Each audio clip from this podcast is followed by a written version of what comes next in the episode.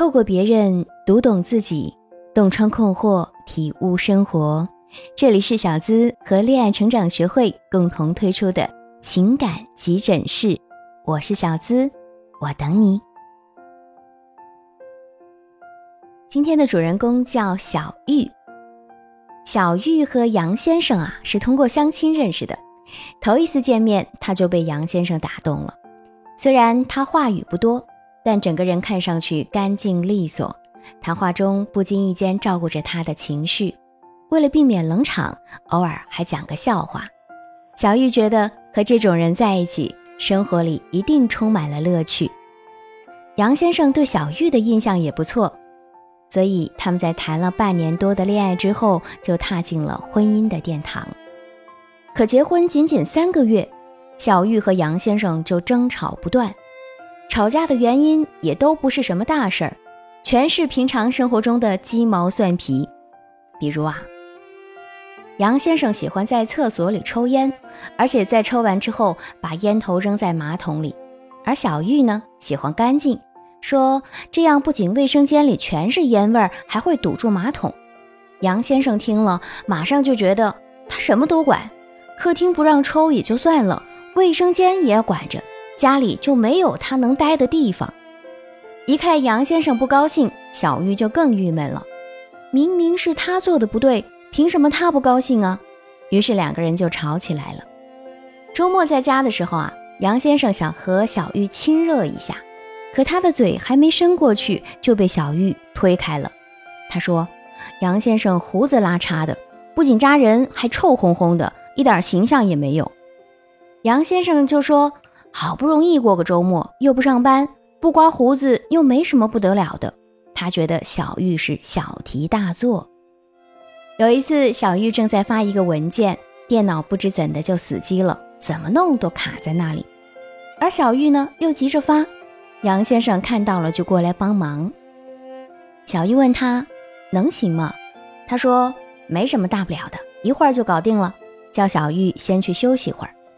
可小玉在客厅等了半天，也没见杨先生给鼓得好，火气顿时就上来了。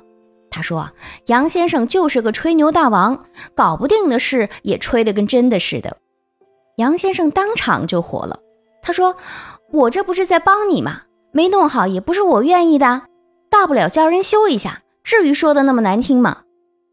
小玉就更生气了，她说：“我要是打个电话给我同事，他肯定十分钟就弄好了，哪像你不行还非要逞能。”杨先生终于爆发了，他说：“我是爱吹牛，那还不是某人喜欢？那么难看的裙子非要让我说美，烫个死贵的头发还得夸着。”这下小玉也不干了，两个人大吵了起来。他说他没素质，不包容；他说他大嗓门，爱啰嗦，缺乏女人味儿。他说小玉以前不是这样的，他们恋爱的时候就是看上她的温柔善良，哪知道娶回来之后就性情大变。小玉也指责杨先生结婚前干净利索，任何事情都能想方设法的处理好，结婚之后就变得又懒又蠢。结果，两个人啊就开始冷战，谁也不肯先低头，都觉得自己是脑子进了水才会选择对方做人生伴侣。和婚姻啊还是有很大差别的，一下子从无忧无虑的浪漫跌进了生活的琐碎，女人首先会产生很明显的心理失落感，她们往往认为丈夫没有以前那么爱自己了。而其实并非如此。恋爱的时候，为了给对方留下良好的印象，双方都会刻意的把自己的优点全部展现出来。而婚后呢，随着相处的时间日益增长，一些刻意的伪装就逐渐的暴露，就会出现各种各样的摩擦。如何处理好这些摩擦，这就要彰显女人的智慧了。两个人争执的原因无外乎以下几点：第一，生活习惯的不同，女人天生爱美、爱干净，这是天性；而大多数男人在结婚之前都是随性的，他们在喜欢的人面前展示自己，当然要拿出最好的一面，但是在私下里，也许脏衣服都是成堆成堆的。小玉认为啊，家是两个人的，他们必须共同遵守秩序。可是他却忘了，曾经生活在两个不同环境中的人会有不同的生活习惯，这是很正常的事儿。第二，男人和女人的思维方式不同，大多数的男人在生活上都是大大咧咧的，而女人呢就比较重视细节，通常一点小事儿就能引发他们的喋喋不休。小玉不喜欢杨先生的不拘小节，认为那是懒散不讲卫生；而杨先生认为他上班的时间都在约束自己，周末偶尔放个松，有点私人的空间，这才是自己需要的。而放松也是为了更好的工作，太较真儿会伤了彼此之间的感情。其实啊，如果不是原则性的问题，根本没必要追根究底。第三。恋爱和婚姻时的场景不同。恋爱时花前月下，卿卿我我，展示在对方面前都是最好的一面；而结婚之后呢，是两个人朝夕相处的，有很多细小的毛病就会慢慢的浮现出来。男人变成老公，他的变化是必然。如果非要求他和谈恋爱时一模一样，那恐怕大多数女人都要失望了。生活啊，本身就是一湾细流，平淡之中夹杂着些许的波澜。重要的是，我们如何处理好这些波澜。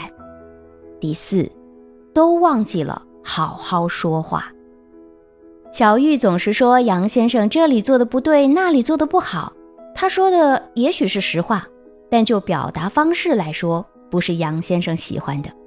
每个人都不喜欢听到别人指责自己，就算那个人是爱人也不例外。有时候他也知道自己做的不对，但你说话的方式他就是不喜欢，所以他就不改，或是顶嘴，这样肯定会发生争吵。那你想要调教出好男人吗？女人们不妨这样做：首先，好男人不是比较出来的，而是夸出来的。著名作家马克·吐温曾经说：“仅凭一句赞美的话，我就能多活两个月。”这话是有些夸张啊，但一句赞美的话，至少可以给别人带去一天的好心情。小玉和杨先生说话的时候，如果能换种方式，杨先生虽然没能帮他修好电脑，但是他有帮他的想法。这个时候，如果他说：“老公，我相信你，你肯定搞得好。”这天下就没有我老公搞不定的事儿，那杨先生肯定是心生欢喜。就算他修不好，他也会想方设法的让小玉能用上电脑。良言一句三冬暖，恶语伤人三春寒。想要赞美一个人，说话是最低成本的表达方式，也是最有效的方式。陈小春曾经在娱乐界那是出了名的坏脾气。但自从娶了应采儿之后，反倒对她宠爱有加。要说应采儿哪里做得好，最直接的就是无论怎样，老公最大，老公最好。无论陈小春做什么事情，应采儿都是打心眼里敬佩他、崇拜他。她常说自己是老公的头号粉丝。试想一下，这样的女人有哪个男人不喜欢呢？聪明的女人的做法是把男人的优点无限放大，并且发自内心的赞美他，直至他有更多的闪光点。第二，你不可以改变他，但是你可以影响他呀。华盛顿大学社会学教授佩伯施奥兹指出，如果你使用“总是”或者“从不”这样的字眼，你的丈夫此刻就不可能和你进行正常的交谈。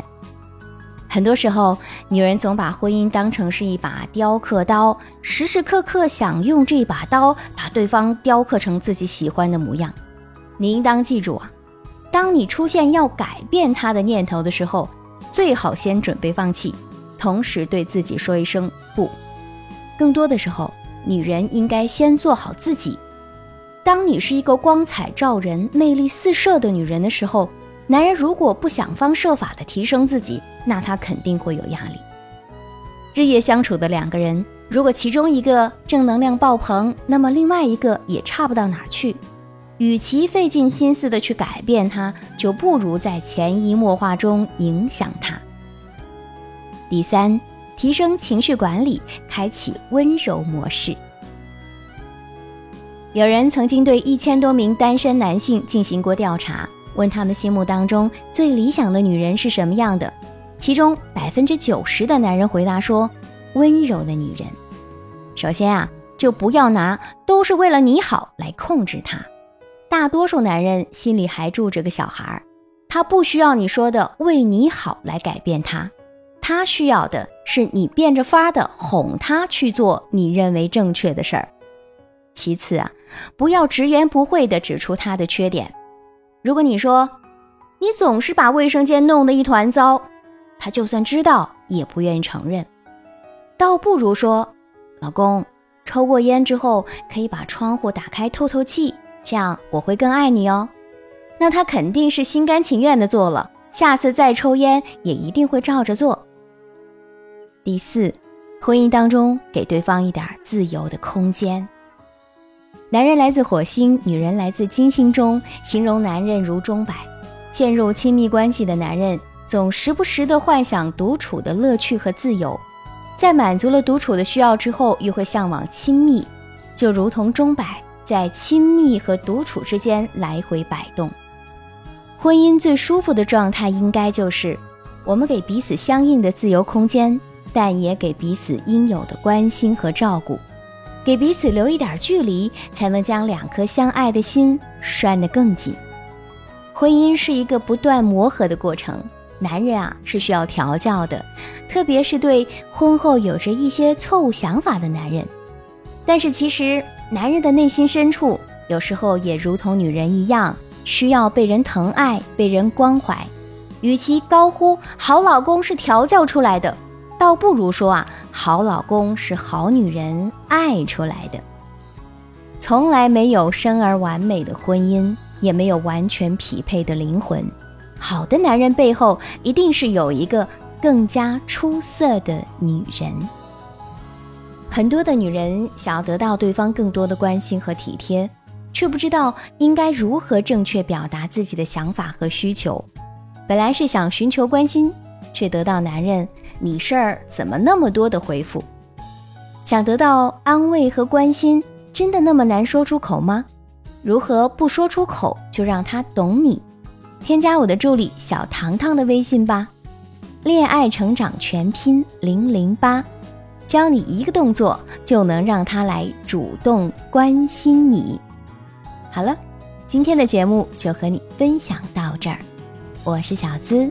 我在这里等你，下期节目我们再会吧，拜拜。